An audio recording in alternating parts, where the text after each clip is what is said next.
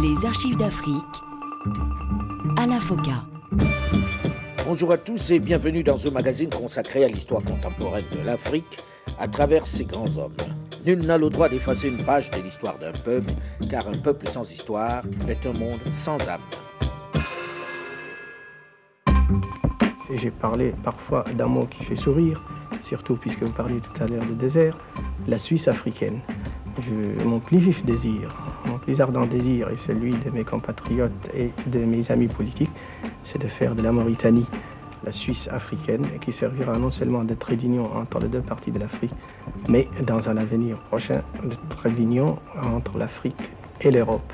Moins d'une décennie après avoir conduit son pays à l'indépendance, proclamé dans une ville de Nouakchott encore en plein chantier afin de donner une capitale à la jeune nation qui jusque-là siégeait et était gérée à Saint-Louis au Sénégal, le timide élu de l'Adrar des années 1950 semble désormais avoir définitivement vêtu le manteau de président de la République. Nouakchott est certes toujours en chantier, mais il est parvenu à imposer son autorité aux nombreuses tribus rivales. Il s'est fait une place de choix parmi ses pairs. Son désir d'indépendance l'a même amené à quitter le franc CFA pour créer sa propre monnaie, l'Ouguia. J'en appelle à vous tous, chers compatriotes de tous les secteurs de la vie nationale, pour vous inviter à faire preuve d'un engagement encore plus profond pour renforcer toujours davantage notre monnaie. L'entreprise est en effet des plus glorieuses et l'étape assurément historique. Autre décision tout aussi historique, la nationalisation de la MIFERMA, la célèbre mine de fer de Mauritanie.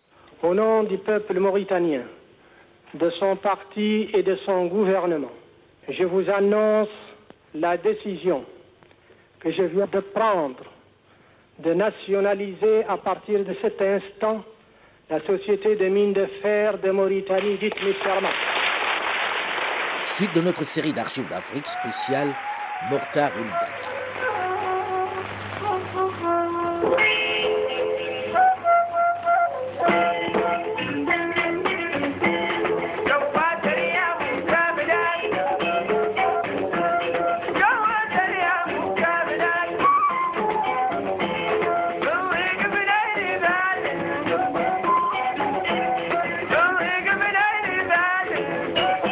Dans cette seconde moitié de la décennie 70, Mokhtar Ould-Dada, qui s'est fait réélire pour la troisième fois, est conforté.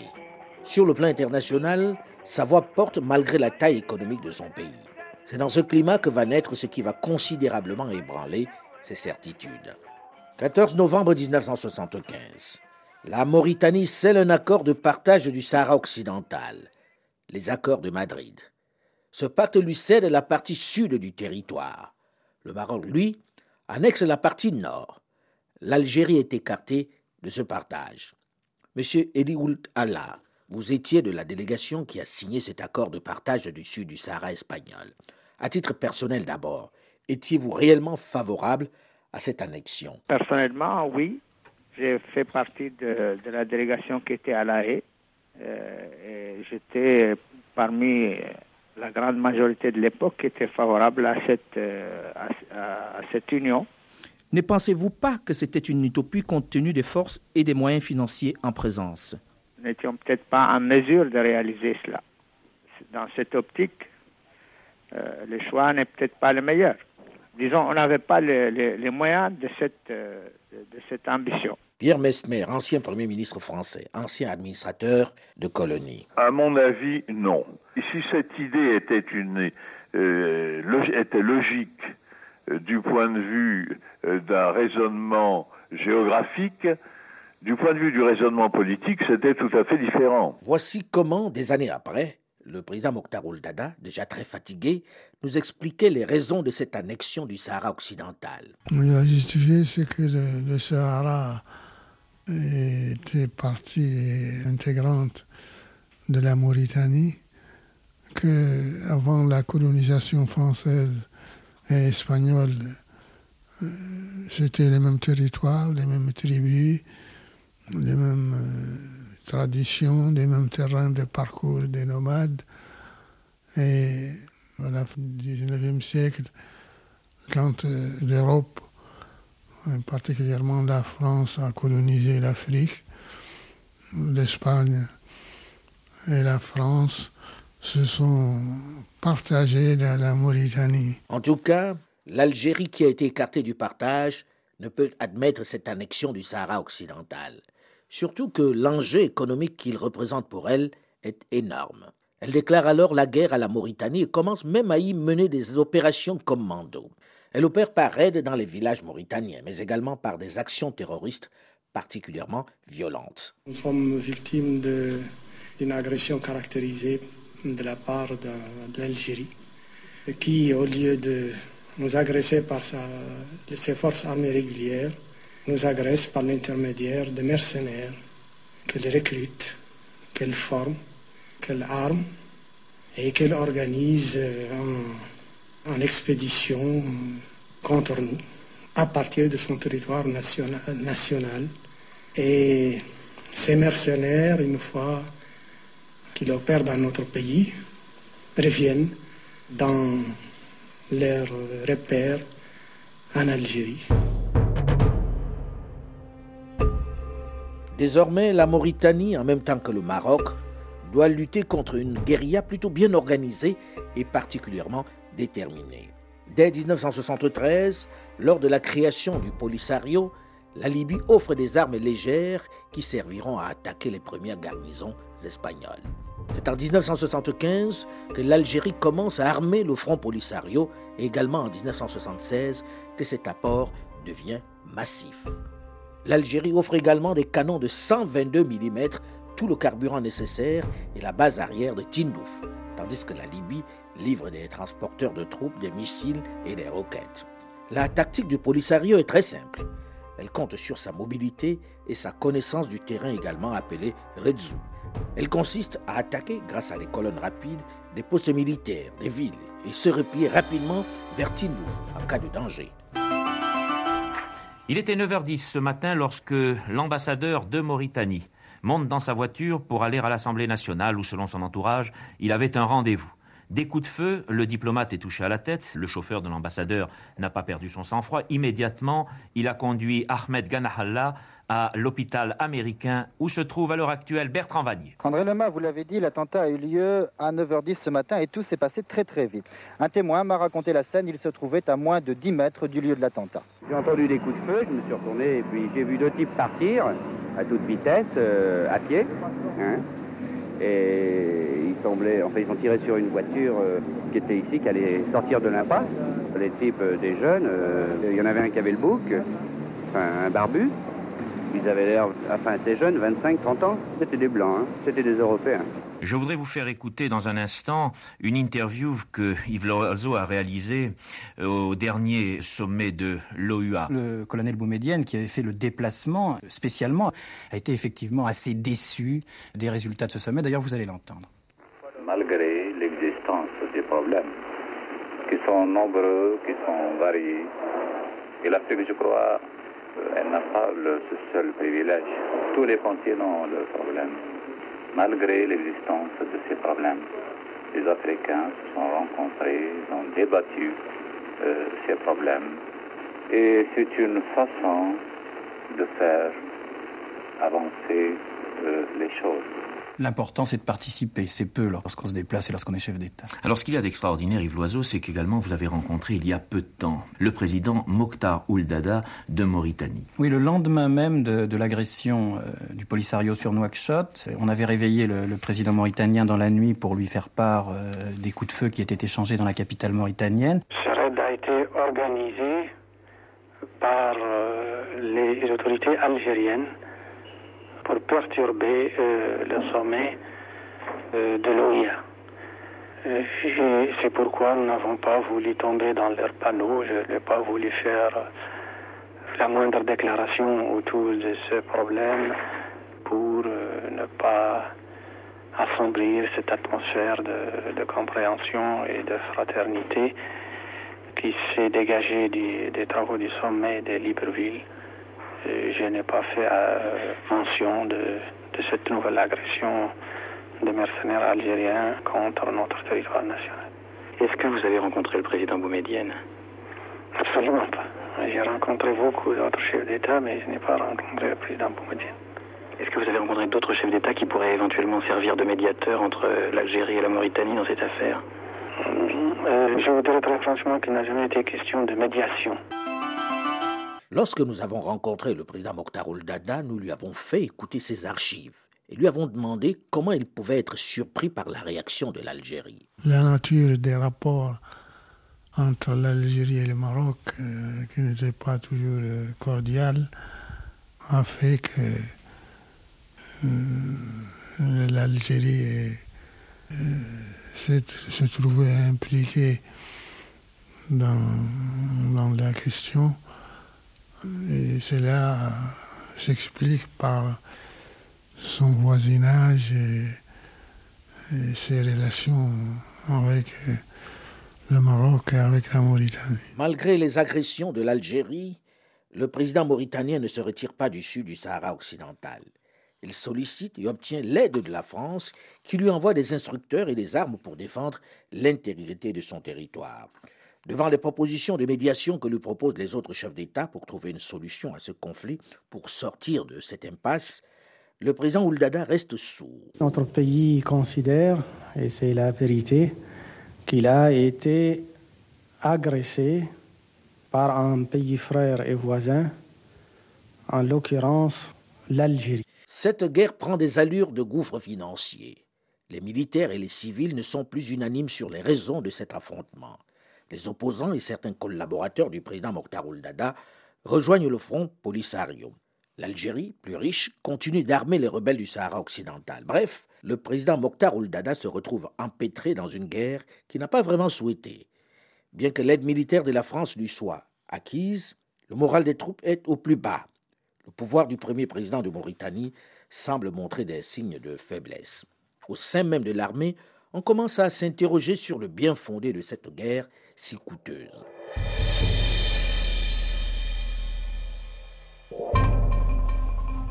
Mardi 18 juillet 1978. On a entendu des bruits de bottes dans la nuit. Les habitants de la capitale Nouakchott sont tirés de leur sommeil par ce message radiodiffusé.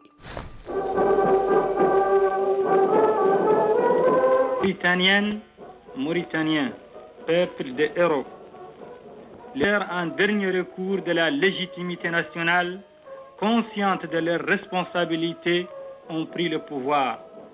La Constitution, le gouvernement, le Parlement, le parti et tous les organismes de celui-ci sont dissous. Dans la nuit, le président Mokhtar Ould-Dada a été renversé par les militaires avec à leur tête un certain colonel Ould Mohamed Salek. Il a été arrêté et conduit dans la prison de Walatan dans l'extrême sud-est du pays sur le déroulement du putsch, beaucoup de versions vont circuler. C'est pourquoi nous avons posé la question au président Mokhtar Dada de savoir ce qui s'était vraiment passé cette nuit-là, comment il a été renversé. J'ai été informé qu'un mouvement se préparait et j'étais en mesure de le combattre. Pourquoi vous ne l'avez pas fait? Parce que j'ai voulu éviter à en jeune armée une déchirure grave.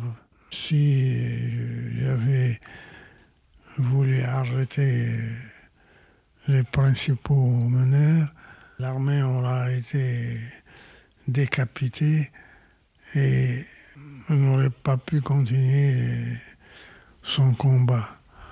Vous avez dans ce cas préféré qu'on vous décapite vous Oui, j'ai préféré en tout cas risquer de perdre ma place plutôt que de, faire, de provoquer une, guerre civile. Certains des dirigeants de l'armée de l'époque euh, étaient mécontents de, de ma rigueur au point de vue gestion.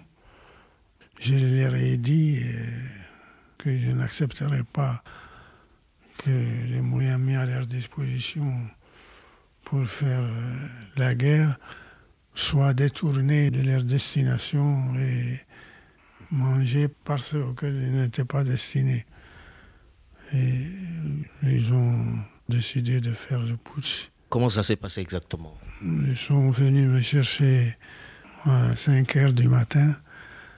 Ils ne m'ont pas du tout brutalisé. ça, je dois à la vérité de dire que durant mon, arrestation, parce que j'étais déporté dans le fond du Sahara, je n'ai jamais à me plaindre du traitement. 24 heures après le coup d'État, entre les officiers qui l'ont perpétré, le torchon brûle. Mais Mokhtar Ould-Dada ne reviendra pas de suite. Il est incarcéré dans l'est du pays, dans un vieux fort qui servait de prison aux combattants du Front Polisario. Mohameden Oul Mahmoud Brahim, l'oncle de Mokhtar Ould-Dada. Le fort est fétiste. C'est une vieille construction de l'époque coloniale, abandonnée plusieurs fois, où quelquefois ne vivaient que des, des taupes, des hérissons, des gerboises, des... Il n'y a pas d'autre chose. Il a trouvé avec 40 ou 41 degrés de fièvre.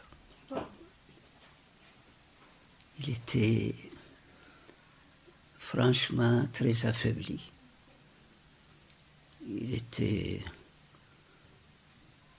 Et cette faiblesse, cette maladie, ça a été renforcée par le fait qu'il ne recevait plus de nous depuis certain temps son courrier. Le 4 octobre 1979, soit un peu plus d'un an après son renversement, à la tombée de la nuit, un mystère vint du GLAM, le groupe de liaison interministériel français, quitte discrètement l'aéroport de Nouadhibou, une localité située à environ 400 km au nord de Nouakchott. Un seul homme s'est installé à bord de cet aéronef, le président Mokhtar Ould-Dada. Cette libération est le fruit de nombreuses tractations. Le président raconte les dessous de cette libération, qu'il a obtenue et la contrepartie. J'ai été parti en France évacué sanitaire. Il y a eu un arrangement parce que tous mes collègues chefs d'État africains et certains des Arabes sont intervenus auprès du président français Giscard d'Estaing pour euh, obtenir euh, mon évacuation qui devait euh, se traduire par une libération. Mokhtar Ouldada s'installe alors en exil à Nice dans le sud de la France.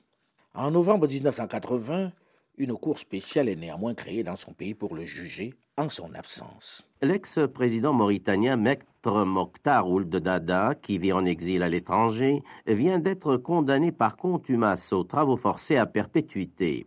La Cour spéciale de justice mauritanienne a également condamné à mort, cette fois par contumace, l'ex-lieutenant-colonel Mohamed Ould Ba Abdelkader, ancien ministre de l'Enseignement de Nouakchott, une correspondance de Yadli Hassan. Deux chefs d'accusation sont retenus contre lui, deux chefs d'accusation de haute trahison, violation de la Constitution et atteinte aux intérêts économiques du pays. Violation de la Constitution, entendez par là la guerre du Sahara, déclenchée en décembre 1975, une guerre considérée par la Constitution de 61 comme anticonstitutionnelle. Cette constitution dit dans quelques-uns de ses articles que la souveraineté territoriale est exercée par le peuple à travers ses représentants légitimes et toute modification de frontières, cession, échange ou connexion doit se faire par référendum populaire. Or, la Cour estime que rien de tout cela n'a été respecté. Ici, Hassan à Nouakchott. Le silence du président Mokhtar Ould-Dada intrigue les autorités de Nouakchott qui, en le condamnant, espèrent lui fermer les portes du pays. Il faut dire que les errements du régime qui l'ont remplacé font planer l'ombre de l'ancien président sur le paysage politique national. Les autorités redoutent le retour de l'ancien homme fort. Mais en a-t-il encore les moyens? Est-il vraiment souhaité dans le pays? On en parle dans la suite et la fin de cette série d'archives d'Afrique spéciale Mokhtar Dada. On se retrouve donc juste après une nouvelle édition du journal sur Radio France Internationale. À très vite.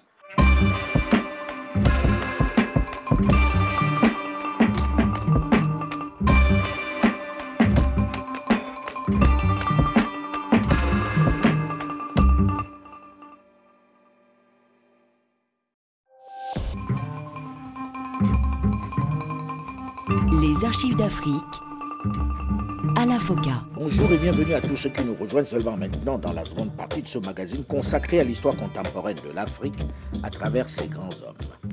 Nul n'a le droit d'effacer une page de l'histoire d'un peuple, car un peuple sans histoire est un monde sans âme.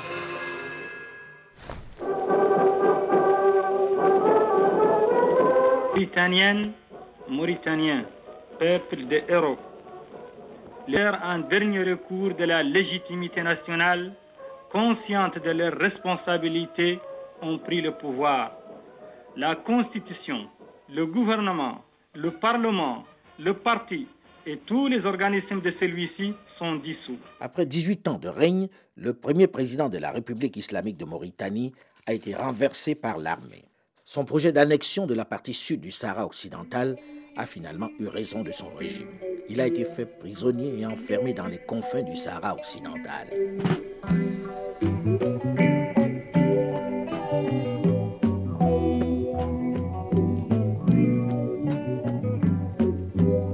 Suite et fin de notre série d'archives d'Afrique spéciale Mokhtar Ouldada.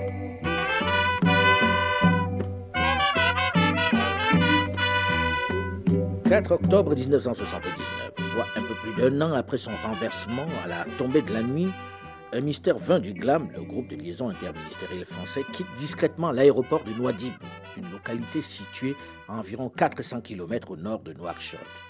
Un seul homme s'est installé à bord de cet aéronef, le président Mokhtar Ould Dada. Cette libération est le fruit de nombreuses tractations. Le président raconte les dessous de cette libération, qu'il a obtenu et la contrepartie. J'ai été parti en France évacuer sanitaire. Il y a eu un, arrangement parce que tous mes collègues chefs d'État africains et certains des Arabes sont intervenus auprès du président français Giscard d'Estaing pour euh, obtenir euh, mon évacuation qui devait euh, se traduire par une libération. Mokhtar Ouldada s'installe alors en exil à Nice, dans le sud de la France. En novembre 1980, une cour spéciale est néanmoins créée dans son pays pour le juger en son absence. Deux chefs d'accusation sont retenus contre lui, deux chefs d'accusation de haute trahison, violation de la Constitution et atteinte aux intérêts économiques du pays. Violation de la Constitution, entendez par là la guerre du Sahara, déclenchée en décembre 1975, une guerre considérée par la Constitution de 61 comme anticonstitutionnelle. Le silence du président Mokhtar Ould-Dada intrigue les autorités de Nouakchott qui, en le condamnant, espèrent lui fermer les portes du pays. Il faut dire que les errements des régimes qui l'ont remplacé font planer l'ombre de l'ancien président sur le paysage politique national. Les autorités redoutent le retour de l'ancien homme fort.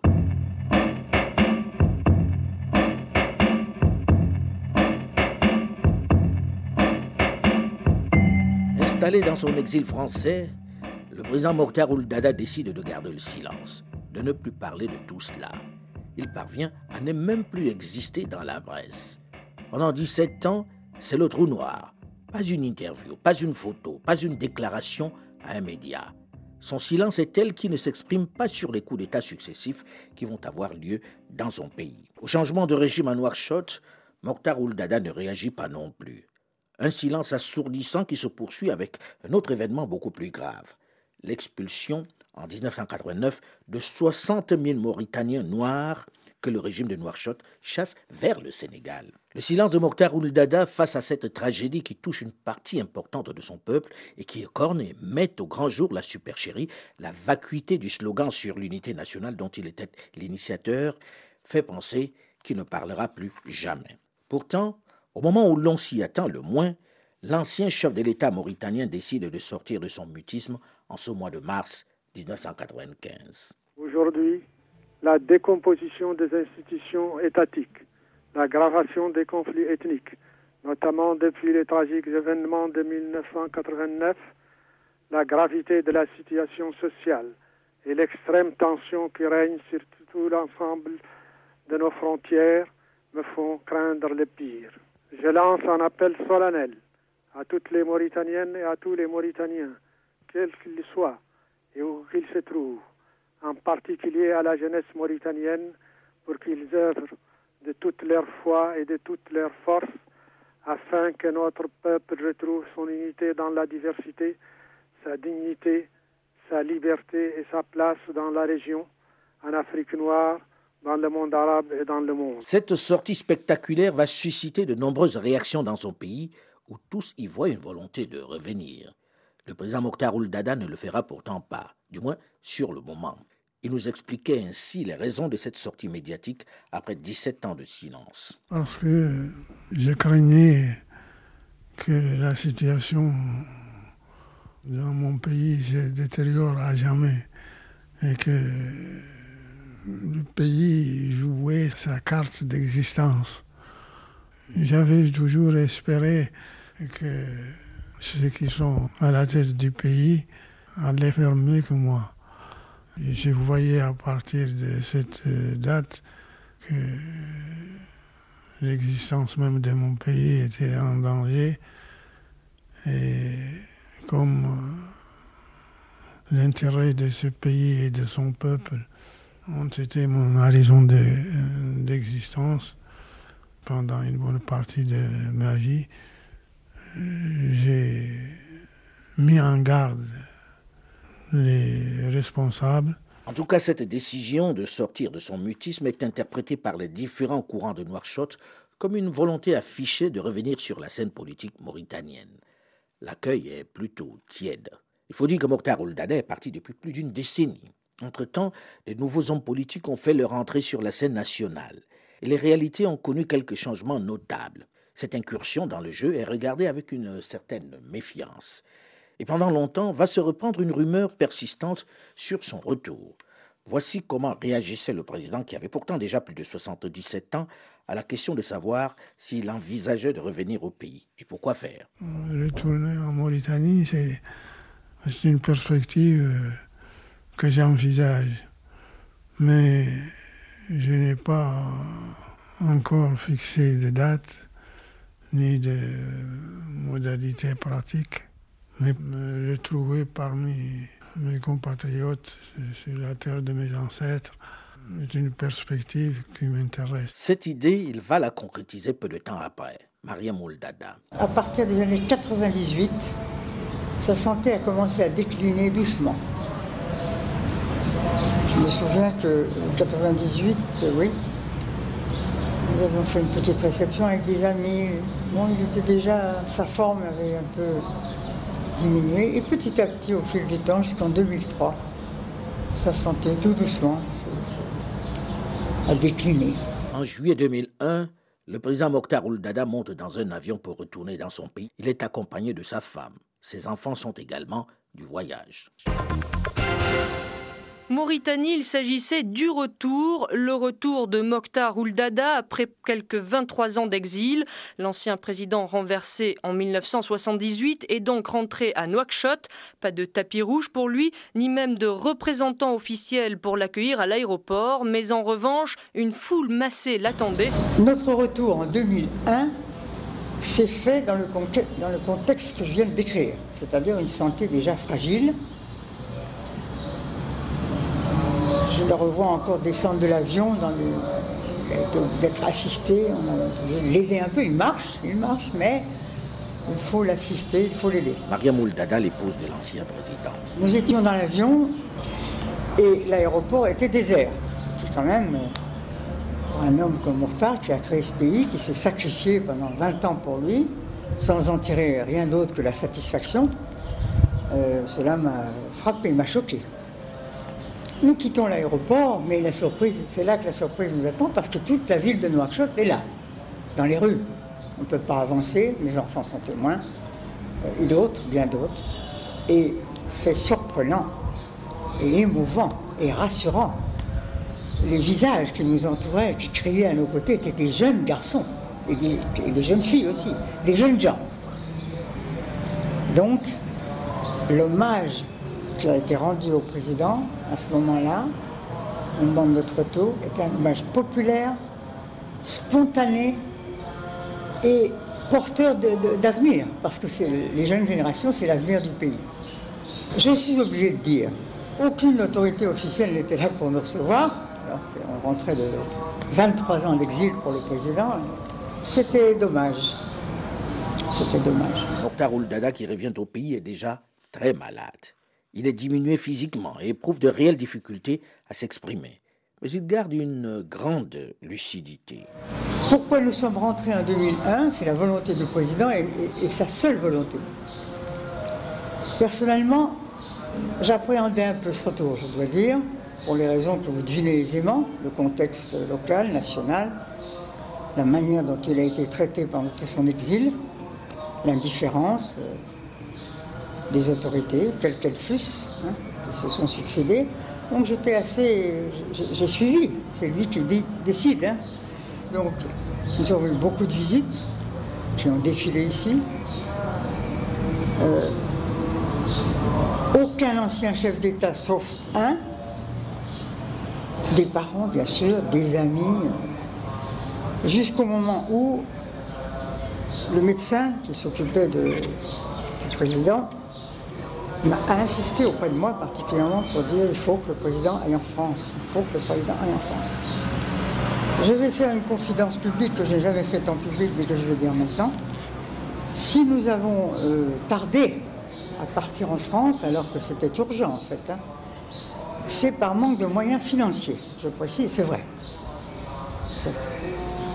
Et c'est grâce à des étrangers que nous avons pu obtenir deux billets vers France à l'époque, en première classe, et partir avec le président un peu d'urgence, enfin un peu dans la panique. Il ne participera quasiment plus à la vie politique nationale. Il décide néanmoins d'écrire ses mémoires, La Mauritanie contre vents et marées, dont il me fera l'honneur de me proposer de lire le manuscrit avant sa publication. Mariam Ouldada, son épouse. J'étais dans un appartement particulier d'amis de mes enfants.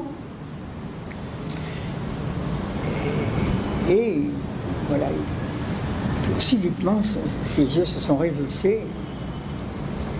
J'ai donc appelé tout de suite euh, les pompiers, je dois dire, c'est eux qui nous ont. Le SAMU, exactement, mais les deux, enfin le SAMU venu tout de suite. Et nous avons été à l'hôpital du Val-de-Grâce où il est resté effectivement deux mois dans le coma. Et nous allions le voir évidemment tous les jours, pratiquement tous les jours. Et mes enfants et moi, à tour de rôle, en fonction de leur présence, les amis aussi, le passage, etc. Tout le monde était assez affolé de cette situation. Et un jour, le chef d'État de l'époque, et chacun verra de qui il s'agit, a demandé à aller le voir je me suis absolument euh, abstenue d'être présente. Je pense que Je ne voulais pas être présente à ce moment-là, parce que je trouvais que c'était trop tard. Il était en train de mourir, et bon. Certains de mes enfants euh, ont voulu assister pour ait pas une absence totale, c'était leur choix, ils étaient adultes, et ils ont décidé cela, c'est parfait. Mais moi, en tout cas, euh, je ne suis pas allée. Le président ne pas, n'est pas sorti de son coma. Et un soir, j'étais avec un de nos parents de la famille maternelle du président. Euh, nous sommes venus le visiter, comme de coutume. Et nous avons vu qu'il n'était plus à la place habituelle, dans la chambre habituelle. Nous sommes informés, on nous a dit qu'il est dans une autre chambre, à quelques pas. Nous sommes allés. Le président était là, avec moins, armé d'appareils respiratoires, beaucoup plus. Ce qui, moi, m'a ravi. Je me suis dit, c'est très bien, c'est bon signe, etc. Et dans la même nuit qui a suivi, on nous a dit, sur une formule, euh, comment la qualifier, brutale, je dirais, euh, Monsieur Ouldada, c'est le médecin qui, était au bout du fil, Monsieur Ouldada est décédé. Il a raccroché. La mort du premier président de Mauritanie, Mokhtar Ouldada, s'est éteint hier soir à Paris. Il avait 79 ans, trois jours de deuil dans le pays. Drapeaux en berne, extrait du Coran à la radio et à la télévision. Il est décédé dans la nuit du 15 au 16 octobre, à 1h du matin, c'est-à-dire à un moment où c'est 11h du soir à Nouakchott et c'est 1h du matin à Paris. Le retour de son corps en 2003, puisqu'il avait exprimé, vous vous en doutez, il l'a d'ailleurs fait par écrit, euh, le souhait d'être euh, enseveli, quelle que soit la date de sa mort, qui n'appartient qu'à Dieu, bien sûr, en terre islamique. Quand il était en exil, il ne savait pas s'il serait en Mauritanie, mais à défaut de la Mauritanie, et ça j'ai son testament dans les archives familiales, il voulait être euh, enseveli en terre islamique. Heureusement, il était en terre mauritanienne, il a pu rentrer en terre mauritanienne et c'est là que le gouvernement mauritanien de l'époque a affrété un avion sans que j'aie à le demander. J'ai simplement demandé qu'un grand drapeau national, il est aujourd'hui à la Fondation, recouvre son cercueil. Et nous sommes arrivés donc euh, à Nouakchott. Euh, de ramener le président et l'ensevelir euh, ce qu'il avait souhaité à Boutinimite, ce qui a été fait. À la question de savoir quel bilan il dressait de son passage à la tête de l'État mauritanien, voici sa réponse. Sans fausse modestie, je dirais que j'étais satisfait de, de ce, qui a, ce, qui a, été fait. La Mauritanie, quand, euh, a eu son autonomie interne, comme je vous l'ai dit tout à l'heure, elle n'était qu'une circonscription administrative du Sénégal. Il n'y avait rien. Il n'y avait pas de capitale, il n'y avait, avait pas de gouvernement, il n'y avait pas de services. Les services centraux étaient assurés par le Sénégal. Euh, en 18 ans, la Mauritanie est devenue un pays crédible. Je crois, c'est délicat de dire de parler de soi, mais ce qui a été fait est énorme parce que il m'est arrivé quand j'étais au pouvoir de, me dire moi-même, tu n'as rien fait, tout reste à faire. Mais quand je, je compare le moment où j'ai été à la tête du pays et au moment où de l'équité, je trouve que l'œuvre a été considérable. Monsieur Amedou Abdallah, vous qui avez été l'un de ses proches collaborateurs, qui avez été son ministre, avec le recul, quel bilan dressez-vous de son passage à la tête de l'État mauritanien? Je crois qu'il a certainement fait un effort avec la conviction que c'était dans le bien du pays, mais je crois que sur le plan économique, c'était très discutable. Sur le plan de gestion de l'administration publique, le service public, la notion de l'État, c'était également discutable. Bien que boudé au départ par ses successeurs, Mokhtar Ould-Dada va progressivement être réhabilité par les autorités qui vont se succéder à la tête de l'État. Mariam Ould-Dada, sa veuve. En 2008, euh, le président, ça je vais citer son nom, euh, Mohamed Abdelaziz, m'a fait contacter par son protocole et a dit qu'il voulait me voir. J'ai accepté d'aller le voir, je suis, je suis rendu à son rendez-vous. Et il m'a dit ce que vous venez de dire, c'est-à-dire je souhaite euh, baptiser avec vous la plus grande avenue de Nouakchott euh, du nom du président Mourtar. J'avoue que les bras m'en sont tombés, il n'y a pas une autre euh, expression.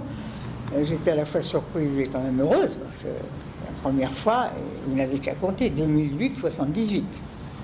Donc je l'ai remercié, je lui ai dit bien sûr.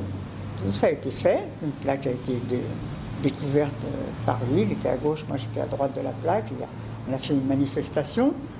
Deuxième étape, euh, en 2010 cette fois, à ma demande insistante, je dois dire, la reconnaissance d'utilité publique de la Fondation Mokhtar Ould-Dada. C'est par cette reconnaissance tardive, c'est vrai, que se termine notre série d'archives d'Afrique consacrée au premier président de la Mauritanie, Mokhtar Ould-Dada. Ces mémoires ont été publiées aux éditions Cartala. La Mauritanie contre vents et marées, c'est le titre. La Mauritanie dont on célèbre cette année le 60e anniversaire de l'indépendance, mais où persiste encore, malheureusement, l'esclavage des Noirs. Vous pouvez bien sûr écouter cette série d'émissions sur le site de RFI à la rubrique podcast ou encore sur le site archivedafrique.com ou tout simplement sur votre téléphone portable en téléchargeant gratuitement l'application Archives d'Afrique sur iOS ou sur Google Play. Vous pouvez également réagir comme vous le faites régulièrement sur notre page Facebook, la première sur notre antenne. Delphine Michaud, Olivier Raoul et Alain Foucault, nous vous donnons rendez-vous quant à nous la semaine prochaine, même heure, même fréquence, pour aller à la découverte d'un autre personnage marquant de l'histoire contemporaine de l'Afrique. Dans un instant, nouvelle édition du journal sur Radio France Internationale. Restez à l'écoute et à très vite.